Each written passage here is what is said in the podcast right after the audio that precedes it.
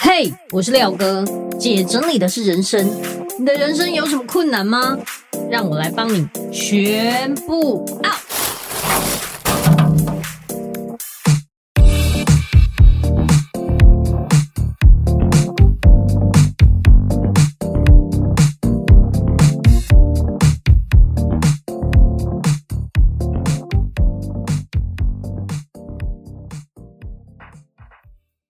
来，姐整理的是人生，我是你的整理师廖星云廖哥，我是台湾第一位道府整理师，资历已经十年了，帮助很多很多的家庭走出混乱。那我自己的团队呢，是囤积终结者，一直以来处理很多很多囤积的案子，在我的粉丝专业会收到很多的讯息，会讲说啊，我的爸爸妈妈囤积呀，然后应该怎么处理啊，讲都讲不听啊，等等等等。其实我很能感同身受，因为我自己的家也是囤积。那我一直处理这些囤积的案子，其实这样的案子都很不容易。很多整理师甚至是不接的，因为这实在太累了，累的程度还有需要说服的程度，是一般整理案子的可能两倍到十倍的难度，很辛苦。但是这是变化最大、最有成就感的，而且可以看见居住者内心。极大的变化，你可以看到他可能从一开始很排斥或是很抗拒，觉得每一样东西都要留下来，到最后他可以慢慢放手的这个过程。可是呢，囤积的案子啊，需要快很准的能力，所以你要快速的判断物品的去留，然后你要很快的去规划动线的设计等等。可是绝大多数其实最忙的事情是协助屋主清理这些东西。很多人会说啊，我爸爸妈妈不整理，然后他们怎么样怎么样？其实不一定哦。有的时候，当你交给专业，可能他不听你的话，但他很听我的话。所以，我们去整理的时候，我们开始跟这些长辈啊，或是屋主聊天，他其实是愿意整理的，只是心有余而力不足。很多时候，他可能体力不好，或是身体状况不佳，所以他轻了一点点，他就受不了了。那我们去整理的时候，教他怎么去判断他要的，那也是尊重他的选择。我们不停不停的运送垃圾还回收出去，所以我们很需要很多的人力来做这件事。然后我们就有应征小帮手，那我们会跟小帮手说，这个是一个体力活，这个非常辛苦，而且囤积的案子啊，通常不会干净到哪里去，因为他可能东西很多，长时间都没有打扫。会有蟑螂或老鼠，甚至是囤积的废弃物是很可怕的等等。那如果你可以接受，你再来。哎，想不到真的有勇者会来报名，我真的觉得非常感动。真的谢谢各位小帮手。也就是因为有这些人的帮助，让我们可以把这个囤积的案子做得更好。那个 before 跟 after 是非常惊人的，尤其囤积的案子啊。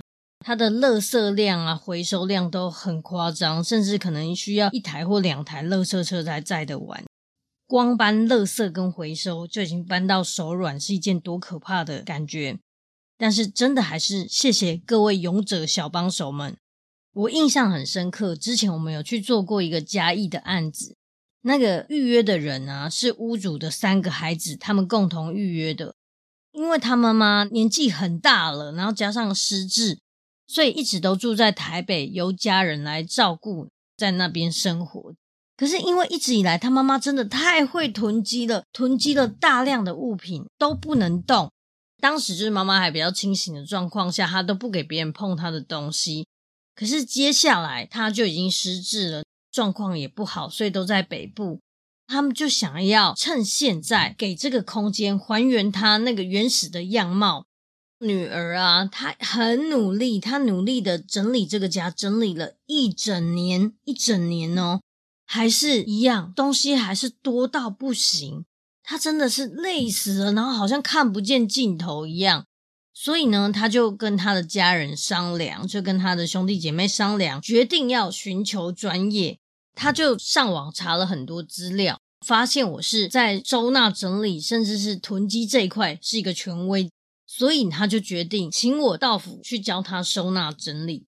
我前面有提到，我们团队啊是囤积终结者，他们几十年来处理不来的事情，我们几天内就能完成。他们家的客厅有大量用不到的杂物，甚至是衣橱啊，然后什么全部都塞在客厅，乱七八糟，都快过不去了。我们的团队就开始分工，把少数会用到的东西打包好，到时候寄给妈妈。那其余的东西就仔细检查，好好的断舍离。大家知道为什么要仔细检查吗？因为长辈非常会藏东西，你根本无法想象那个地方为什么会有这个东西，就是无法联想得到。每一个东西都要好好的检查，然后好好的断舍离。那我们从屋主的东西就可以看出他的性格，他非常非常非常非常的仔细，所有用过的东西都会留下来，甚至会在上面写下何时购买的、多少钱、什么用途等等。我有发现哦，会这样这么仔细的性格啊，我的客户里面会有这样性格的人，通常都是当老师，他们可能买过的衣服，所有吊卡都留着，购于哪里，几折购入，然后几年几月几日等等，全部都留下来。你会觉得哇塞，你的精力放在这里是对的吗？连用途都写得非常清楚哦，像丝袜，比方说几垫啊，然后应该要反面手洗啦，冷洗精、冷水泡等等，就写得超级清楚。然后很会包东西，每一样东西都跟开俄罗斯娃娃一样，一层又一层，非常有趣。我们就觉得哇塞，这个实在太有趣了，因为我们就一直在拆嘛，一直拆拆拆，有一种拆盲盒的感觉。例如说，纸盒里面有眼镜盒。然后眼镜盒打开，里面有塑胶袋，塑胶袋打开，里面有两层卫生纸。你看到包成这样，就觉得哇塞，这一定是金银财宝。结果卫生纸打开之后，是两只吃完布丁的塑胶汤匙。你会觉得哇，他们只是两只塑胶汤匙，你有必要包成这样这么仔细吗？真的是太可爱了。然后我们帮他女儿啊，把他的衣橱跟化妆台全部都送出去，因为。是大型的，你还可以用的话，其实你在当地社团就可以直接把它送掉。当别人来把这个衣橱跟那个椅子都送走、都载走的时候，哦，这个客厅终于重见天日。它净空了之后，我们才看到它原始的样貌。其实有一个非常漂亮的那种泡茶的桌子，还有办公桌跟酒柜，终于露出它原本的样子。因为你知道。酒柜啊，跟办公桌，很多时候老人家或者是长辈都会放的密密麻麻，整个酒柜挂的到处都是，里面就是叮叮当当的，全部都是就对了。那其实你挂的那么密，或者是放的那么满，根本看不到重点是什么，反而是留下最精要的、最重点的东西，就可以让你的酒柜看起来有质感。所以后来我们把很多东西清完之后，哇塞，酒柜就发光了。然后他的桌面终于可以坐在那里使用了。最惊人的是哦，这个家它的收纳空间真的是做好做满，各种隐藏版的空间陆续出现，你真的想象不到地方都有。如果说你有去过那种老人家的房子，可能就知道他们非常喜欢把地板架高，然后下面有一个小门，有没有？打开里面可以藏一大堆东西，或者是说他们天花板会做夹层。可能可以在那个夹层再放东西，或者是楼梯的上方再做夹层等等，每一个只要能做夹层的地方，全部都不会放过。我们就看到他孝亲房里面有天花板的高柜子，非常非常高，我真的不知道那里到底要怎么上去。我们用那个铝梯最高的铝梯才能走到上面，真的不知道这妈妈当初是怎么把东西运上去，太厉害，就是收纳界人才就对了，超厉害。然后我们用很高很高的履历爬上去之后，接力哦，一个传一个才能把东西拿下来。那当初只有妈妈自己住的时候，她到底是怎么把东西运上去的？还是妈妈会飞？就是太厉害，真的太厉害了。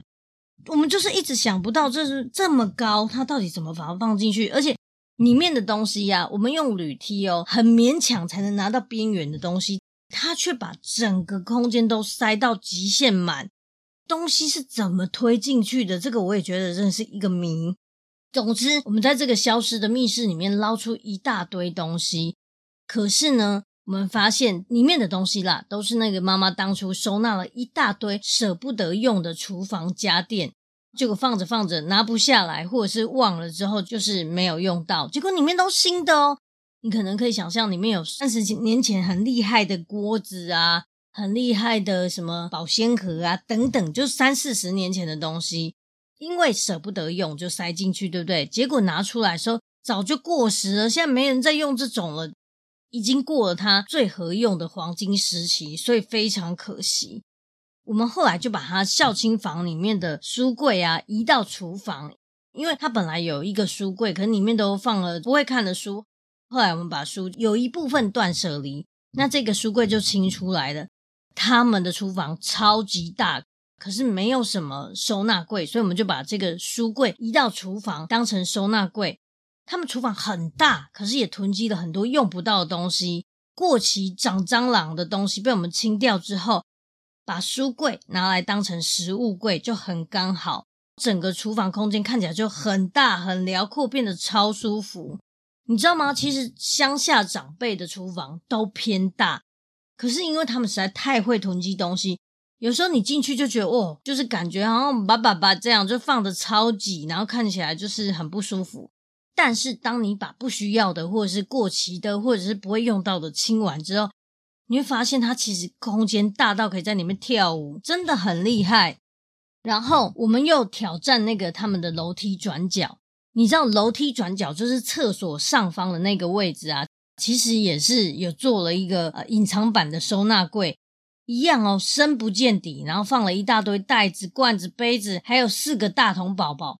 当我们把那个所有东西捞出来，捞到底的时候，突然看到四个大童宝宝站在里面的时候，我真的觉得，你知道他们脸黑黑的，然后在里面就感觉就是好像。终于出土，真的觉得哦，委屈你了，可怜哦，那封印底加加固这样。我觉得这个妈妈一定很会打包，因为我们打开她的塑胶袋，它就是塑胶袋里面再包塑胶袋，所以就是不停的在开塑胶袋。我们打开塑胶袋之后，里面还有两层，再打开之后发现里面是一些杯子跟罐子，杯子跟罐子打开里面又有塑胶汤匙。总而言之，每一个都是差不多都是这样。打开多层之后，你会发现里面都是罐子跟盒子。打开罐子里面又是折好的塑胶袋。总之有一种源源不绝的感觉。然后就会发现这个妈妈非常珍惜各式各样的容器，塑胶袋啦、罐子啦、盒子啦等等，对她来说好像都非常厉害。然后我们把她的和室啊，大量的杂物净空之后，哦，那整个和室看起来变得超大、超漂亮。那我觉得人就是这样。当你的空间被清出来之后，本来可能任由它就是长灰尘啊、乱七八糟，你都觉得啊也还好而已。可是当它变干净的时候，你就会想要当卫生股长，然后他就开始，女儿就开始当卫生股长，就开始认真的拖地。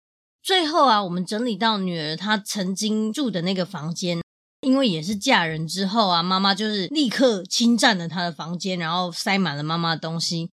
清出了大量的文件啊、用品啊、衣服等等，有很多怀旧的东西，很多都是当时妈妈舍不得用，后来忘记，就又过期很久。真的要用吼，就是要在当下使用，你舍不得是最大的浪费。例如，我们找到八十七年到期的爽身粉，哎，这尊当时啊呢，对不对？还有八十九年的农民历。放了三十年哦，才终于出土的小天使铅笔。小天使都变老天使啊，对吧？最好笑的就是我们在整理的时候，都会觉得实在不可思议。比如说，我找到一个长长的东西，然后它用牛皮纸包起来，然后外面还捆了绳子，把它绑得很密。我以为是宝剑，所以我就把这个长长的东西打开，一层一层的打开。把那里面纸打开，把里面塑胶袋打开，把那绳子解开。你以为是宝剑，结果打开就只是一只生锈的垃圾夹。然后我们看到了一个非常精美的像珠宝盒的东西，以为是珠宝，然后把它层层打开之后，里面放的是布丁盒。还有，终于找到了一个香奈儿的包装袋，你以为里面是香奈儿，结果里面 是龟苓膏的空罐子。还有，你以为这是泳帽，结果打开泳帽里面是一个挖柜的空盒子。总之就是超级有趣、超级幽默。